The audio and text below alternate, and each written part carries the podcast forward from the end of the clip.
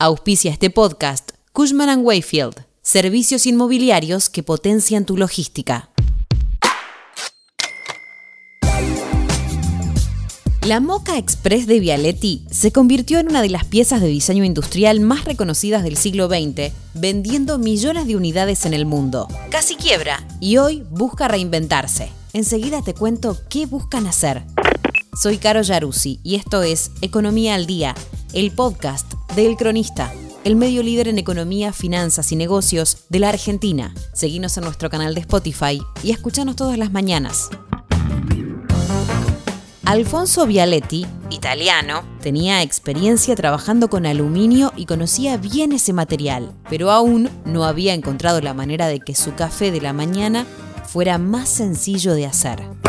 Hasta que un día, un elemento doméstico lo inspiró a crear la Mocha Express Vialetti, una cafetera que revolucionaría el negocio de esta humeante bebida. Vialetti observó con detenimiento cómo su esposa lavaba la ropa y fijó su atención en un elemento, la lavadora. Se trataba de una olla con un tubo hueco en el centro. Entonces, cuando el agua hervía, subía por el tubo y caía sobre la ropa empapándola de lavandina de manera uniforme. Inmediatamente se dio cuenta que el mismo método podría utilizarse para el café. Así fue que presentó la Mocha Express, de base octogonal y hecha de aluminio, como en el bar. Era el eslogan del Nobel Producto. Entre 1936 y 1940 produjo alrededor de 10.000 cafeteras por año y el propio Vialetti iba a ferias y mercados para venderlas. Pronto su creación se volvió popular por varios factores. No era difícil fabricarla, tenía un precio accesible y era sencilla de utilizar.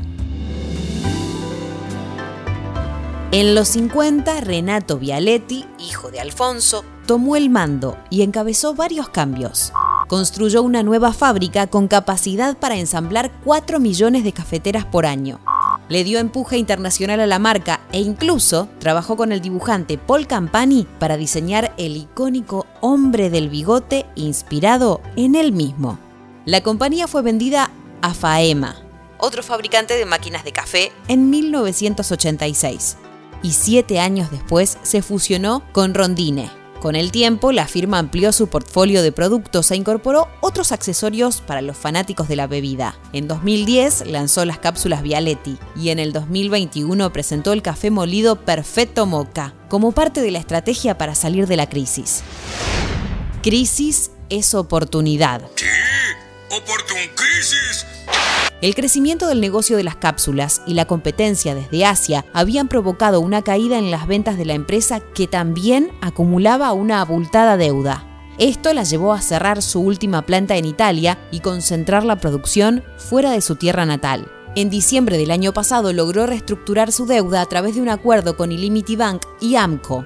Hoy las cafeteras de Vialetti son una de las piezas de diseño industrial más elogiadas del siglo XX y ejemplares de la Moca se encuentran en el MoMA de Nueva York o la Trienal de Milán.